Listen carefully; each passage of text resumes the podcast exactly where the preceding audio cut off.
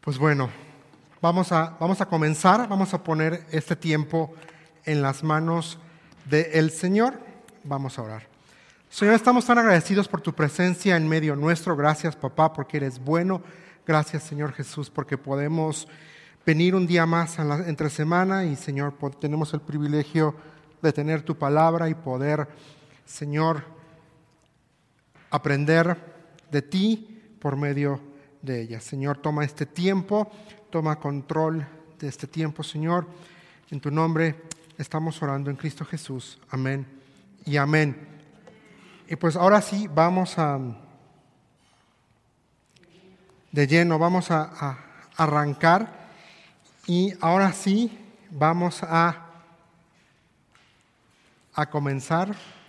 Entonces, vamos a ir rápidamente ahí a... Bueno, la semana pasada hablamos, hicimos un resumen, ¿no? De, eventos futuros y a, grandes rasgos hablamos acerca de todo el panorama y todo lo que va a, estar ocurriendo. Entonces, em, Ahora, eh, bueno, vimos en las sesiones pasadas que el profeta Daniel tuvo una visión. Bueno, bueno, él estaba orando y Dios envió un ángel y el ángel le dijo, Daniel, se te ha escuchado y eh, el ángel le muestra, le da una palabra profética sobre lo que va a ocurrir este, en el futuro y hablamos en, en esa ocasión acerca de las 69 semanas y hablamos que faltaba una semana que era la semana 70. Ahí en Daniel 9 24 se nos, al 26 se nos habla acerca de lo que está por venir. La semana 69 termina con la muerte y resurrección de Cristo eh, Jesús, dice Daniel 9, 26, dice, después de este periodo de 72 conjuntos de siete, matarán al ungido sin que parezca haber logrado nada, y surgirá un gobernante cuyos ejércitos destruirán la ciudad y el templo, dice. Entonces, esto ocurre en el año 70 después de Cristo, cuando Tito Vespasiano, después de un asedio de cuatro años, logra conquistar Jerusalén y destruye eh, la ciudad prácticamente. Entonces, Isaías, Daniel 9:26 se cumple en el año 70 con la invasión de Tito Vespasiano a Jerusalén. Y luego inmediatamente después, ahí en el 27 de capítulo, eh, versículo 27 del capítulo 9 de Daniel, dice, el, el gobernante firmará un tratado con el pueblo por un periodo de un conjunto de siete, pero al cumplirse la mitad de ese tiempo, pondrá fin los sacrificios, y eso es importante, y a las ofrendas. Como punto culminante de todos sus terribles actos, colocará un objeto sacrílego que causa profanación hasta que el destino decretado para ese profanador finalmente caiga sobre él. Ahora aquí varias cositas. Primero, está ya hablando de lo que va a ser las últimas semanas, la semana 70 y está hablando de el gobernante. ¿Quién es el gobernante? Este es la persona o la figura del anticristo. Con, con el pueblo, ¿a quién está hablando? ¿De qué pueblo está hablando? Con el, de Israel, el Israel étnico.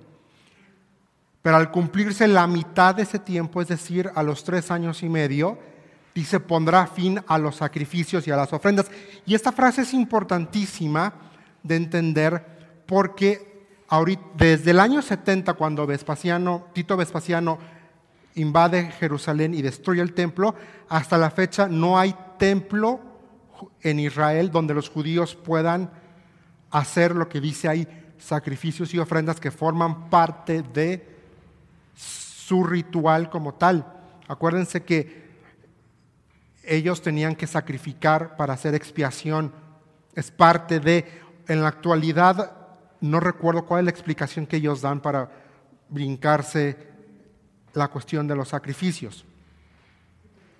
Pero según este texto, por lo que nos da a entender ahí cuando dice pondrá fin a los sacrificios, nos da a entender que nuevamente el sistema sacrificial va a entrar en acción, va, a estar en activo. Obviamente ahorita en la actualidad no está en activo porque no hay templo en Jerusalén donde ocurra estas cosas. Entonces, la primera parte cuando dice el gobernante firmará un tratado de paz, algo tiene que haber en cuestión política en, el Medio Oriente y particularmente en, Jerusalén, en Israel, para que pueda llegar a un acuerdo y los judíos puedan reconstruir el templo y puedan volver a tener este sistema sacrificial. Hoy en la actualidad lo que se conoce como el domo dorado en Israel es, ahí hay de chile, mole y pozole. Tú entras y de un lado están los judíos, de otro, del otro lado los musulmanes, de otro lado los cristianos, y es, una, es un sincretismo increíble que a los ojos de Dios es abominable. Pero hoy en día así está el domo dorado en Israel. De un lado musulmanes, de otro judíos y de otro lado los cristianos. Entonces, todavía no llega no llegamos a, ese punto. Ahora, la pregunta aquí a contestar es, ¿cuál es el propósito de esta semana 70, de este periodo de tiempo que acabamos de leer en Daniel 9:26? El propósito es prácticamente es que el pueblo de Israel se arrepienta, pero al mismo tiempo es un tiempo, es un periodo de juicio. Dios va a ejecutar juicio sobre su casa, vamos a ponerlo así va a veces a depurar. Es la última llamada de atención. Y todos como, bueno, al menos yo he sido, yo soy hijo y fui hijo más chiquito, y para ponerme en orden me había juicio, ¿no? Y lo hacían porque me amaban, porque querían que se corrigieran algunas actitudes o algunas cuestiones que no eran correctas.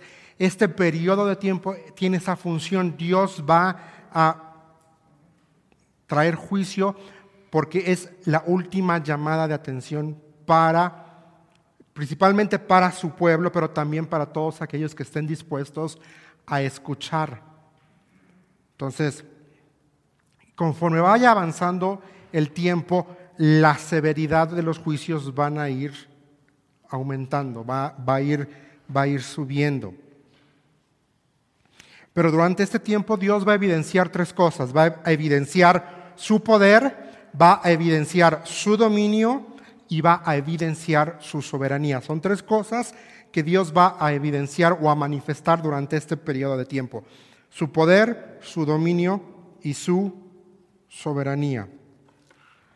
Entonces, justamente lo que leímos ahí en Daniel 9:27, se nos va a ser descrito a mayor profundidad y a mayor descripción a partir de Apocalipsis capítulo 6 y hasta Apocalipsis capítulo 19. Todo eso, esos, esos capítulos nos van a arrojar luz a lo que va a ocurrir en estos siete años. Pero previo a que esto suceda, sucede algo en el cielo. Es la previa, como le llamarían en algunos lugares. Hay una previa antes de que suceda. Y, y es interesante porque justo antes de que en la tierra arranque un periodo de juicio, de, de severidad, de catástrofe y de cuestiones así, dice que hay adoración. Vamos a ver, dice Apocalipsis capítulo 4. ¿Quién escribe Apocalipsis? Juan, el apóstol Juan. También se le conoce como Juan el revelador, pero es Juan. Y a propósito es el único de los apóstoles de Jesucristo que no muere a causa de persecución, violencia, es desterrado en la isla de Patmos y ahí es donde él tiene esta revelación y él es el único que muere de viejito. Todos los demás por cuello. Todos los demás murieron. Entonces, todos. Pero ve lo que dice Apocalipsis capítulo 4. Dice, entonces mientras miraba, vi una puerta abierta en el cielo y la misma voz que había escuchado antes me habló como un toque de trompeta. ¿Quién le había hablado antes? Acuérdense, ¿quién, es, quién, hablando, quién viene hablando desde capítulo 2 hasta el capítulo 3? Cristo. Entonces, Cristo le vuelve a hablar y le dice, la voz dijo, sube aquí y te mostraré lo que tiene que suceder después de esto. Es interesante porque no dice lo que puede, dice lo que tiene que suceder. Sí o sí va a pasar lo que está por describirse en los siguientes capítulos. Dice, y al instante yo estaba en el Espíritu y vi un trono en el cielo y alguien sentado en él. El que estaba sentado en el trono brillaba como piedras preciosas, como el jaspe y la coralina. El brillo de una esmeralda rodeaba el trono como un arco iris. Lo rodeaban 24 tronos en los cuales estaban sentados 24 ancianos. Todos vestían de blanco y tenían una corona de oro sobre su cabeza. Del trono salían relámpagos y un estruendo de, de truenos. Delante del trono había siete antorchas con llamas encendidas. Esto es el Espíritu de Dios de siete aspectos. Ahora, Reina Valera va a traducir aquí siete espíritus. Y vamos a ver por qué no es la mejor traducción, porque eso se puede prestar a una mala interpretación. Versículo 6 dice, delante del trono también había un mar de vidrio brillante, reluciente como el cristal. En el centro y alrededor del trono había cuatro seres vivientes, cada uno cubierto de ojos por delante y por detrás. El primero de esos seres vivientes era semejante a un, a un león. El segundo era como un buey. El tercero tenía cara humana y el cuarto era como un águila en vuelo. Cada uno de los seres vivientes tenía seis alas y las alas estaban totalmente cubiertas de ojos por dentro y por fuera. Día tras día y noche tras noche repiten continuamente, Santo, Santo, Santo es el Señor Dios, el Todopoderoso, el que siempre fue, que es y que aún está por venir. Cada vez que los seres vivientes dan gloria, honor y gracias al que está sentado en el trono, el que vive por siempre y para siempre, los 24 ancianos se postran y adoran al que está sentado en el trono. Y otra vez nos dice el texto, y el que vive por siempre y para siempre y ponen sus coronas delante del trono diciendo, tú eres digno, oh Señor nuestro Dios, de recibir gloria y honor y poder, pues tú creaste todas las cosas y existen porque tú las creaste según tu voluntad, dice el texto. Vamos por partes. ¿Qué está pasando? En el cielo, cronológicamente, ¿qué pasó? La iglesia ya fue quitada, ya subió a el tribunal de Cristo, ya fue desposada. Y, y aquí está representado en estos versículos Dios Padre, Dios Hijo y la iglesia. Vamos a ir para allá. Allí, ah, estamos aquí. Ahorita lo vamos a ir viendo. Y sí, se nos dicen ahí algunas figuras que, que nos pueden sacar de, de onda, ¿no? De los, pero vamos por partes. Ahora, primero se nos da la imagen, se nos presenta, dice, a partir del versículo 3 hasta el versículo 6, se nos habla acerca de la majestuosidad de Dios. Dice, el que estaba sentado en el trono brillaba como piedras preciosas. Ahora, dice el cual es de como jaspe y coralina. Ahora, esto es muy interesante que la Biblia diga esto. ¿Por qué? Porque es una alusión directa. Estas dos piedras estaban en el pectoral del sumo sacerdote. El sumo sacerdote tenía un pectoral y tenía doce piedras en su ropa. La primer piedra precisamente es jaspe y la última piedra en el pectoral del sumo sacerdote es coralina. Por eso sabemos que es Dios, porque es, Él es por excelencia. Dice, brillaba como piedras preciosas. Dice como piedras preciosas. O sea, el autor no, hasta, no alcanza a describir a la perfección lo que está viendo, por eso utiliza la palabra como, porque no encuentra las palabras exactas para definir la majestuosidad, la, lo, santuoso. Siempre va a decir cómo. Fíjate, aquí está diciendo cómo. Porque no tiene el autor, Juan, no tiene más referencia para describir lo que está viendo. Está viendo lo que, conforme a lo que en su mente puede procesar y puede decir cómo se parece a, es semejante a. Ahora, no es la primera vez que se describe el trono de Dios de esta forma. Vamos rápido a Ezequiel capítulo 1, versículos 26 y 28. Sobre esta superficie había algo semejante a un trono Aquí también Ezequiel está teniendo una visión. Hecho de la, lapislazuli. En ese trono, en lo más alto, había una figura con apariencia de hombre. De lo que parecía ser su cintura para arriba tenía aspecto de ámbar reluciente, titilante como el fuego. Y de la cintura para abajo parecía una llama encendida resplandeciente. Versículo 28. Lo rodeaba un halo luminoso como el arco iris que brilla entre las nubes en un día de lluvia. Así se me presentó, ¿qué dice aquí? La gloria del Señor. Cuando la veí, caí con rostro en tierra y oí la voz de alguien que me hablaba. Está describiendo la gloria de Dios. Entonces nos está presentando antes, eh, interesante, antes del juicio viene la, se nos hace claro la gloria de Dios. Porque Él es glorioso, hay adoración. ¿Por qué se nos presenta y se nos dice el trono en, esta parte? Porque es una representación del dominio que Dios tiene sobre su creación, porque Él está a punto de hacer algo a partir del versículo del capítulo 6. Entonces, como Él es el Dios todopoderoso y hablamos de que el Dios es soberano, Él tiene control de todo, Él está por hacer algo. Por eso se nos presenta justamente antes de, se nos presenta la gloria de Dios, se nos presenta a Dios como glorioso, a Dios majestuoso, pero también al Dios soberano. Por eso se nos dice que estaba en su trono.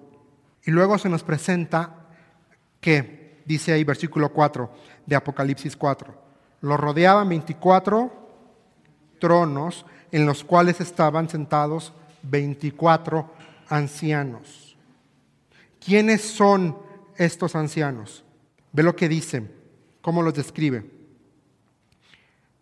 Todos que vestían de blanco y tenían una corona de oro sobre sus cabezas. Esta información es importante, ya que en este contexto las coronas nos indican que ellos ya fueron juzgados y ya obtuvieron su recompensa. Además se nos dice que están vestidos de blanco. Lo vimos la, la sesión pasada. La iglesia. La iglesia recibe ropa blanca. Los 24 ancianos aquí representan a la iglesia de Cristo. De hecho, hay dos puntos en cuanto a la identidad de quienes pudieran ser. El primer punto de vista es el que nos dice que representan a la iglesia, la cual ya fue trasladada y ya fue premiada en el tribunal de Cristo. Segunda de Corintios 5:10 dice, porque es necesario que todos comparezcamos ante, tal cual dice la 60 del tribunal de Cristo. Porque todos, ¿quiénes son todos? En ese contexto de Segunda de Corintios, la iglesia. Pues todos tendremos que estar delante de Cristo para ser juzgados.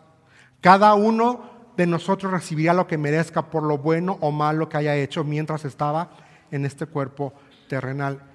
Y volvemos al punto, no es un juicio que va a determinar salvación o condenación, porque la iglesia ya fue perdonada si tú creíste en Cristo, no solamente has nacido de nuevo, no solamente tus pecados fueron perdonados, formas parte del cuerpo de Cristo y vas a ir ahí prácticamente a decir qué hiciste y qué dejaste de hacer con lo que se te dio, punto. pero tu lugar está asegurado. Nadie ya te va a sacar.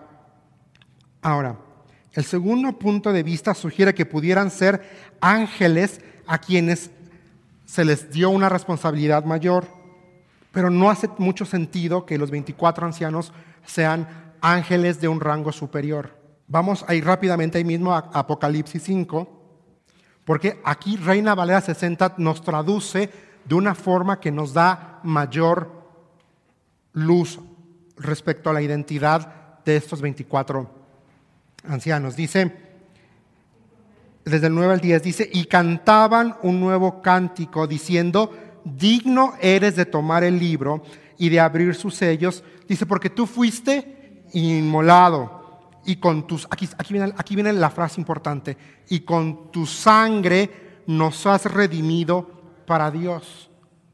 Nos has redimido. Los ángeles no pueden ser salvos. Los ángeles no pueden ser redimidos porque son seres angelicales. Los únicos que merecíamos redención somos los seres humanos. Y luego ve lo que dice, coma, de todo linaje y lengua y pueblo y nación, y nos has hecho para nuestro Dios, ¿qué dice ahí? Reyes y sacerdotes, y reinaremos sobre la tierra. Los ángeles no son reyes y sacerdotes. Por lo tanto, no hay la evidencia para sugerir que los 24 ancianos que leemos, y se van a repetir los 24 ancianos a lo largo de todo el libro del Apocalipsis, pero estos 24 ancianos que ya acabamos de leer no pueden ser ángeles. Sí o sí tienen que representar a la iglesia de Cristo.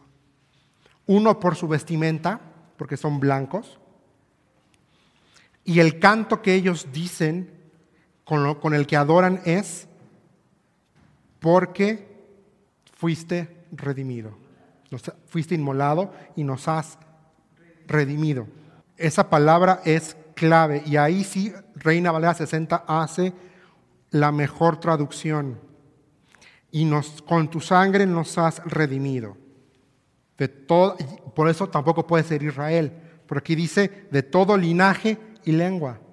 Sí o sí tiene que ser la iglesia. Los 24 ancianos representan aquí a la iglesia. El hecho de que podamos identificar a estos 24 ancianos en Apocalipsis 4 y Apocalipsis 5 como la iglesia es un argumento más a favor de un rapto pretribulacional es evidencia de que la iglesia se va antes de que comience todo el periodo de la semana 70 de Daniel o estos últimos siete años de extremo juicio. Es otra evidencia a favor de un rapto pretribulacional, de que la iglesia se va sin tener que pasar por ese episodio tan fuerte. Pretribulacional. Pre es antes y tribulacional, porque se acuerdan que estos siete años se dividen en dos. Los primeros tres años y medio los conocemos como tribulación y los últimos tres años y medio es la gran tribulación. Por eso hablamos y sostenemos que creemos en un rapto, en un traslado de la iglesia pre-tribulacional, porque ocurre antes de que comience la tribulación y la gran tribulación. Por eso decimos que somos pretribulacionistas. Y vamos a decirlo claro, la IBJ es una iglesia dispensacionalista porque creemos en las siete dispensaciones y también somos pretribulacionistas porque creemos en un rapto previo a la tribulación y también sostenemos y creemos en un milenio real de mil años que va a ocurrir justamente después de la segunda venida de Cristo. Cristo regresa, pone sus pies, es visible, y a partir de ahí, mil años donde Él va a juzgar y la iglesia va a ser corregente con Él. Como hablamos, hay diferentes posturas. La primera, hay una que, es, que sostiene un rapto que es pretribulacional. Hay otra postura que sostiene que el rapto va a ser a la mitad de la tribulación. Se le llama mid-tribulacionista y hay otra posición que sostiene que el rapto se da al final y se llama post-tribulacionista. Tanto la mid como la post no tienen suficiente evidencia en la escritura y no hace sentido, porque Dios no haría pasar a su iglesia que compró con la sangre de su Hijo, que ya fue juzgado el pecado de la iglesia en la cruz del Calvario, ¿por qué la haría pasar por siete años de juicio? Si ya fue juzgada en la cruz, no hace sentido. Por eso como iglesia creemos y sostenemos que somos dispensacionalistas, creemos en las siete dispensaciones, somos pretribulacionistas, creemos en un rapto pretribulacional y creemos y sostenemos que existe un milenio literal. Entonces, seguimos adelante. Y ahora se nos presenta en, Apocalipsis 4, 5 otra figura. Del trono salían relámpagos y estruendos de truenos. Esto habla del poderío de Dios, de la majestuosidad de Dios. Delante del trono había siete antorchas. Ahora, ¿me lo puedes poner rápidamente en Reina Valera para poder hacer esta, lo que voy a decir?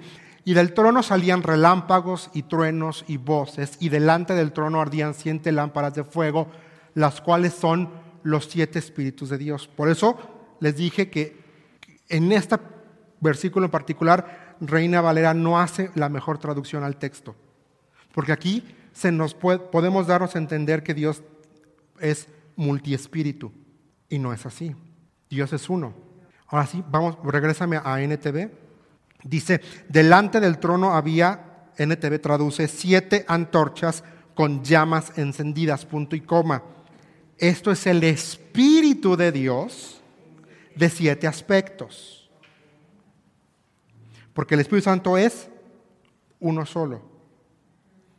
Y estos siete aspectos son siete características del Espíritu. No son siete espíritus individuales, Aquí Apocalipsis no está hablando tampoco de siete ángeles designados, está haciendo alusión directa al Espíritu Santo y a siete funciones que hace el Espíritu. Vamos rápidamente a Isaías. Isaías 11, 2 en la Biblia de las Américas dice, y reposará sobre él el Espíritu del Señor. O sea, ¿Espíritu de quién es? Uno es del Señor. Y luego aquí viene, Espíritu de sabiduría, dos y de inteligencia tres, espíritu de consejo cuatro y de poder cinco, espíritu de conocimiento seis y de temor del Señor siete. Son las siete características del Espíritu Santo. Uno, que es de Dios. Dos, sabiduría. El Espíritu Santo trae sabiduría. Tres, inteligencia. Si a alguien le falta sabiduría, pídala a Dios, el cual la da abundantemente y sin reproche, dice la Biblia. Espíritu de consejo. Jesús dice, yo me voy, pero les mando al Espíritu Santo, el cual les va a recordar y les va, mis palabras, y les va a enseñar. Y de poder. Hechos capítulo 1. Y me seréis testigos cuando haya venido sobre ustedes el Espíritu Santo, espíritu de conocimiento y de temor. Lo que vemos en Apocalipsis 4, 5, no son siete espíritus. Está hablando del Espíritu Santo Divino de Dios y de los siete aspectos o siete cualidades del Espíritu Santo. Que no se nos olvide.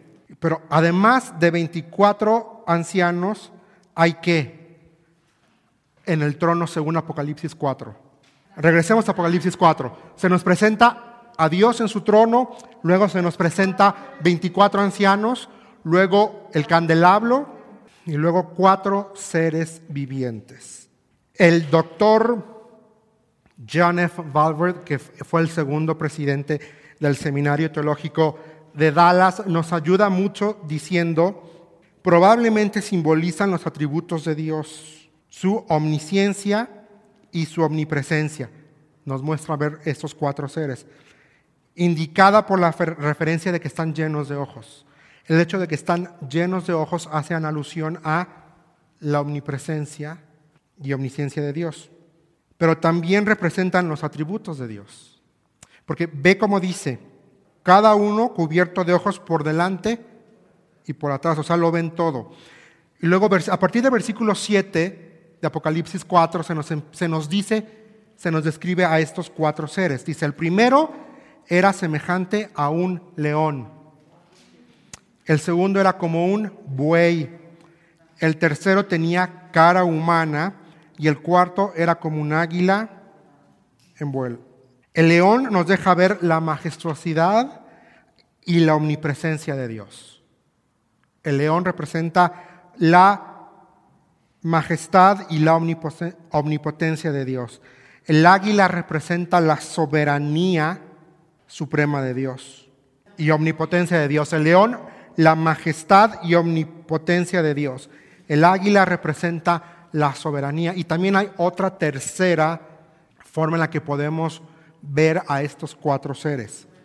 Y la otra forma en cómo podemos interpretar a estos seres, que, es la que a mí se me hace muy bonita y, y tiene como también mucho sentido, es representan a Cristo como nos fue revelado en los evangelios. Los cuatro seres representan a Cristo como Él nos fue revelado en los Evangelios. En Mateo se nos presenta a Cristo como el león de la tribu de Judá. En Marcos se nos presenta a Cristo como el siervo, como un siervo. Y el buey, el buey en, en el contexto judío representaba eso, servicio en Lucas, el, tercer animal, o la tercera figura aquí que dice no es animal, dice el tercero tenía cara humana. Porque en el Evangelio de Lucas se nos presenta a Cristo como el verbo encarnado. El cuarto dice que era como un águila en vuelo.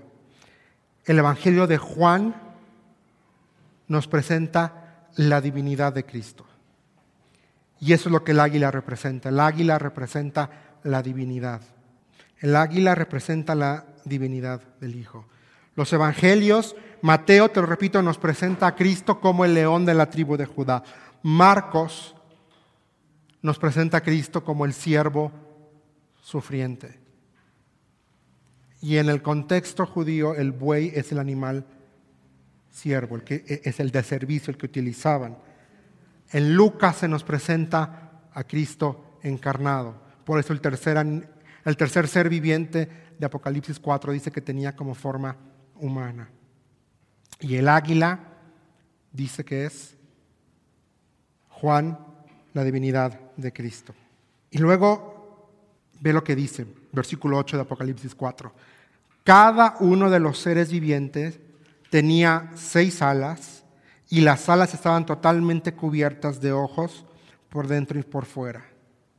Es decir, Dios lo ve todo, Dios lo sabe todo, lo conoce absolutamente todo. Y luego viene algo hermoso, dice, día tras día y noche tras noche, repiten continuamente. Y aquí se nos va a presentar la primera de 14 doxologías que vamos a encontrar en el libro del Apocalipsis. A veces pensamos en, Apocalipsis como que solo describe el fin, que solo describe el juicio, pero vamos a encontrar 14 doxologías a partir de este punto en adelante. ¿Qué, son, qué es una doxología? Es declarar gloria a Dios. Es, es, es darle la gloria a Dios por quién es Él.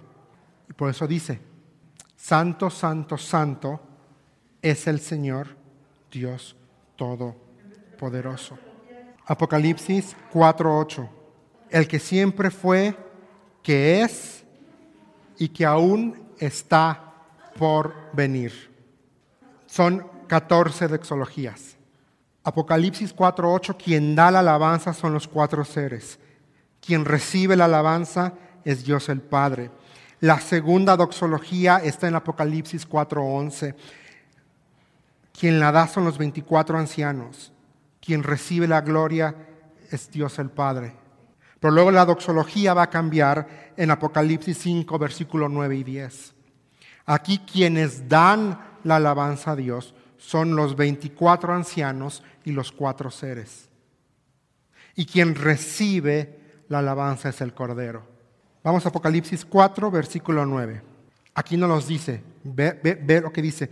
Cada vez que los seres vivientes dan gloria y honor y gracias al que está sentado en el trono. No se nos dice directamente como tal Dios, pero inferimos. Ve lo que, como NTV lo pone entre paréntesis. El que vive por siempre y para siempre, el eterno, Dios. Y luego aquí viene lo que les decía. Versículo 10. Los 24 ancianos se postran y adoran. Y otra vez nos dice al que está sentado en el trono. Y otra vez se nos dice el que vive por siempre y para siempre. Dos veces hace énfasis el autor. Dice, tú eres digno, oh Señor nuestro Dios, de recibir gloria y honor y poder, pues tú creaste, dice, todas las cosas. Dios como creador. Y también se nos presenta aquí en este versículo a Dios como sustentador de todas las cosas. Y existen porque tú las creaste. No solamente las creaste, tuviste el poder para crearlo. Existen porque tú, los, tú eres el, que, el sustentador. Y algo muy hermoso, ahí dice, termina diciendo, según tu voluntad.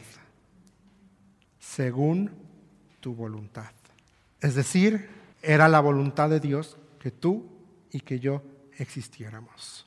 Era la voluntad de Dios que tú y yo fuésemos redimidos. Era la voluntad de Dios que tú y yo como iglesia seamos librados de. Era la voluntad de Dios, voy a utilizar esta palabra, era la voluntad de Dios que tú y yo fuéramos guardados de este periodo de siete años, según su voluntad. Esto es la previa. ¿Qué va a venir? A partir del capítulo 5 vamos a ver siete sellos. Desde Apocalipsis 6 hasta Apocalipsis 8.5 vamos a ver siete sellos. El primero es un caballo blanco, el segundo es un caballo rojo, el tercero es un caballo negro, el cuarto es un caballo amarillo, el quinto son almas que están en el altar, el sexto es un gran terremoto, el séptimo me llena a mí de, porque dice que es un gran silencio, dice, y hubo silencio en el cielo. Es importante esta, frase, porque acabamos de ver que están en la presencia de Dios todo el tiempo, están adorando y están adorando y están adorando y, y que la escritura diga que el séptimo sello es que hay, hubo silencio, porque algo viene. Cuidado. Y esto que viene son las trompetas. Son siete trompetas. A partir de Apocalipsis 8, versículo 6 al 11, vamos a ver siete trompetas. Y a lo largo de, van a estar presentes, todavía hablando de, la doxología, vamos a ver a los 24 ancianos, aparecen en Apocalipsis 4, 11, Apocalipsis 5, 9 al 10, Apocalipsis 7, 11, vuelven a aparecer en Apocalipsis 11, 16 y 18, vuelven a aparecer hasta Apocalipsis 19, 4. Están presentes los 24 ancianos a lo largo de todo este panorama y a lo largo de toda... Es increíble, a excepción del último, del, del sello número 7, mientras acá abajo se está ejecutando juicio, allá arriba se está adorando a Dios por quién es Él. Porque se está, aquí abajo se está desplegando el poder de Dios en la tierra. Y arriba solo hay adoración y reconocimiento a Dios. Por eso la importancia de que hay 14 doxologías registradas en el libro de Apocalipsis. 14 veces que en la corte celestial se nos registra que está adorando a Dios. Porque le vamos a dar énfasis a los siete sellos, a las siete trompetas, desde Apocalipsis 8, del 6 al 11. Trompetas, luego vienen siete figuras en Apocalipsis capítulo 12, luego siete copas en Apocalipsis capítulo 18 ¿Por qué son siete? Porque siete habla de la perfección de Dios. Porque la obra de Dios es perfecta, es lo que está aquí. Es, es, lo que vamos, es lo que Apocalipsis también nos está enseñando, la perfección de Dios. No solo la majestuosidad y el poderío de Dios, sino también su perfección en cada paso. Cada cosa que Él hace es perfecta. Siete sellos, siete trompetas. Cada una va a haber son diferentes, pero ahí en las siete trompetas vamos a encontrar granizo, fuego, hambre, el sol es herido, ahí entra una plaga de langostas, hay un gran terremoto otra vez. O sea, constantemente la tierra empieza a ser diezmada. Literalmente una cuarta parte, si no me equivoco, o una tercera, ¿no? Una cuarta, si no me equivoco, una cuarta parte de la tierra a Dios. A Dios.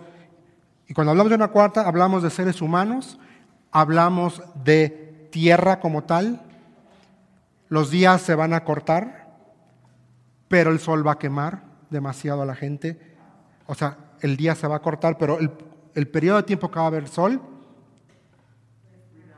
dice que la gente se va a querer matar y la muerte va a huir de ellos. Pero vamos a irlo viendo.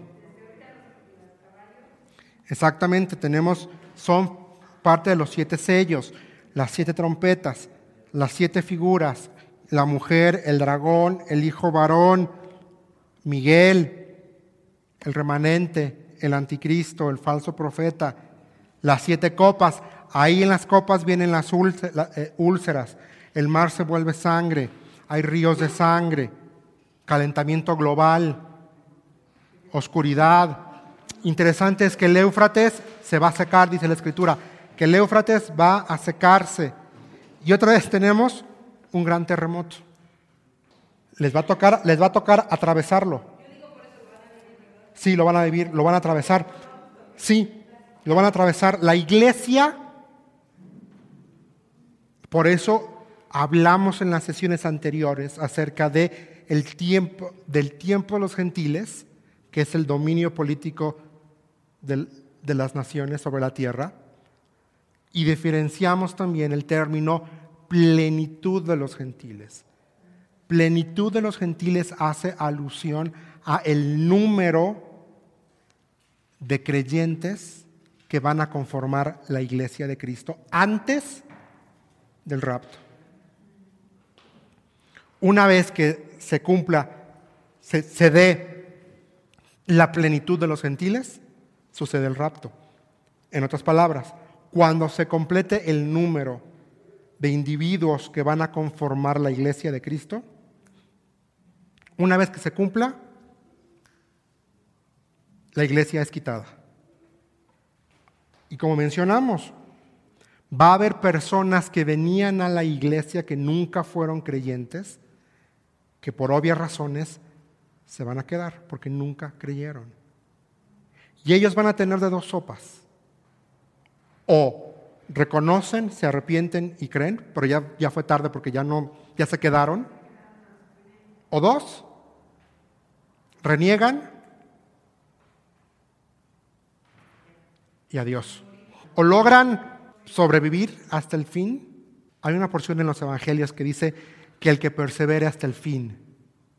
Ese no es para la iglesia. Está hablando para esos que se quedaron. Se pueden morir y muchos van a morir. se va a dar entonces lo que conocemos como la segunda resurrección. La primera resurrección ocurre con el traslado de la iglesia. 1 Tesalonicenses 4, y los muertos en Cristo resucitarán primero, luego nosotros somos quitados. Luego lo vamos a ver, Apocalipsis 24. Después vi tronos y los que estaban sentados en ellos habían recibido autoridad para juzgar. Vi las almas de aquellos que habían sido decapitados por dar testimonio acerca de Jesús y proclamar la palabra de Dios. Ellos no habían adorado a la bestia ni a su estatua, ni habían aceptado su marca en la frente o en las manos. ¿Qué dice? Volvieron a la vida y reinaron con Cristo durante mil años. Van a morir, pero van a resucitar.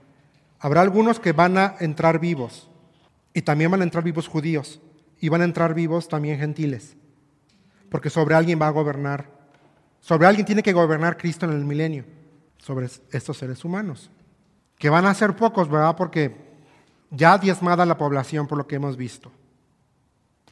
Luego vienen ya a juicio. Y así durante estos mil años, al principio la gran mayoría va a reconocer a Dios como el soberano. Y va a morir gente durante estos mil años.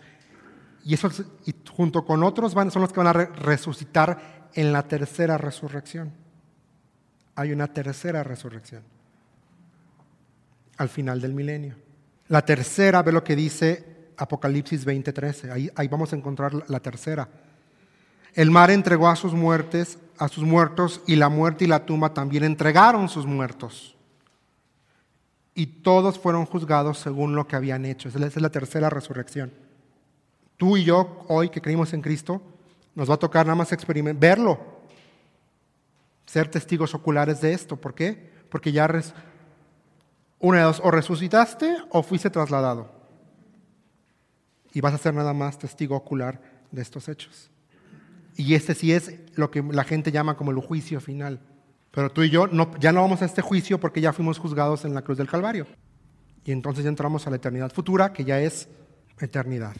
Y sí, va a haber gente que va a morir en estos siete años. Gente que creyó y gente que no creyó. La gente que creyó resucita para salvación y la gente que no creyó resucita para condenación. Y luego tenemos mil años. Y poquitito al final de los mil años dice que Satanás es, se le da una última oportunidad a Satanás para que engañe a la gente. Ve lo que dice Apocalipsis 27. Cuando se cumplan los mil años, Satanás será liberado de su prisión Saldrá para engañar a las naciones, llamadas Gog y Magog por todos los extremos de la tierra. Las reunirá a todas para la batalla, un poderoso ejército tan incalculable como las arenas de la orilla del mar.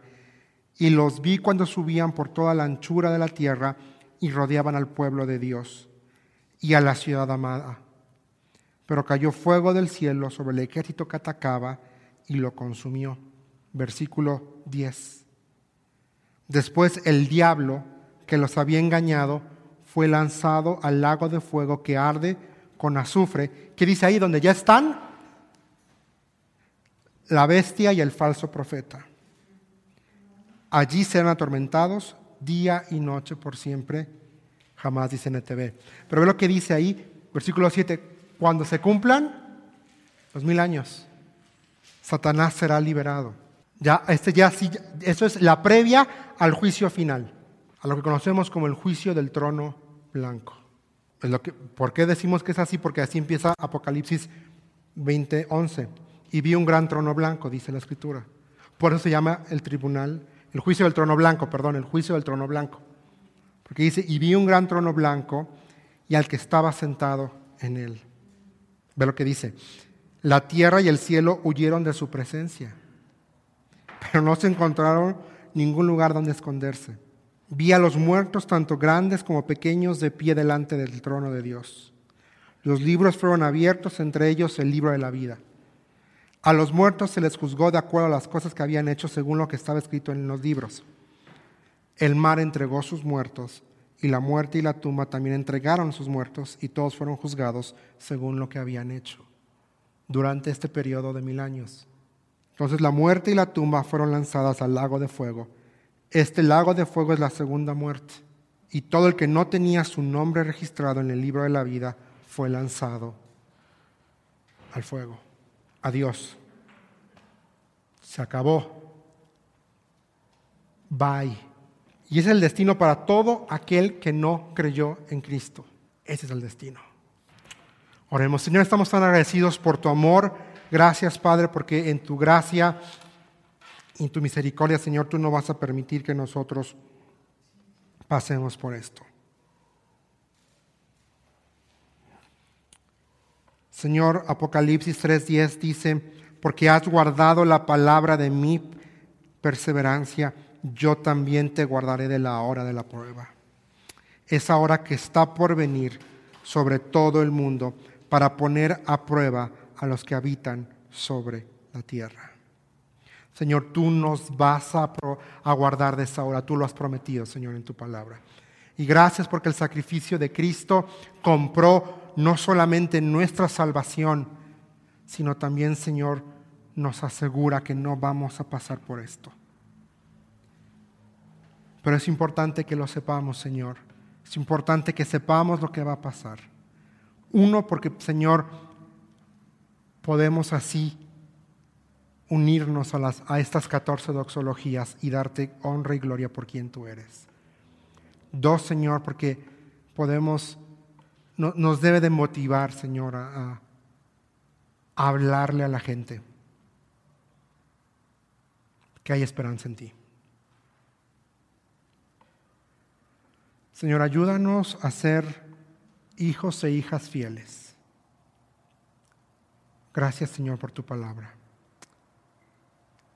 Señor, cuídanos y guárdanos. En tu nombre estamos orando, en Cristo Jesús. Amén y amén.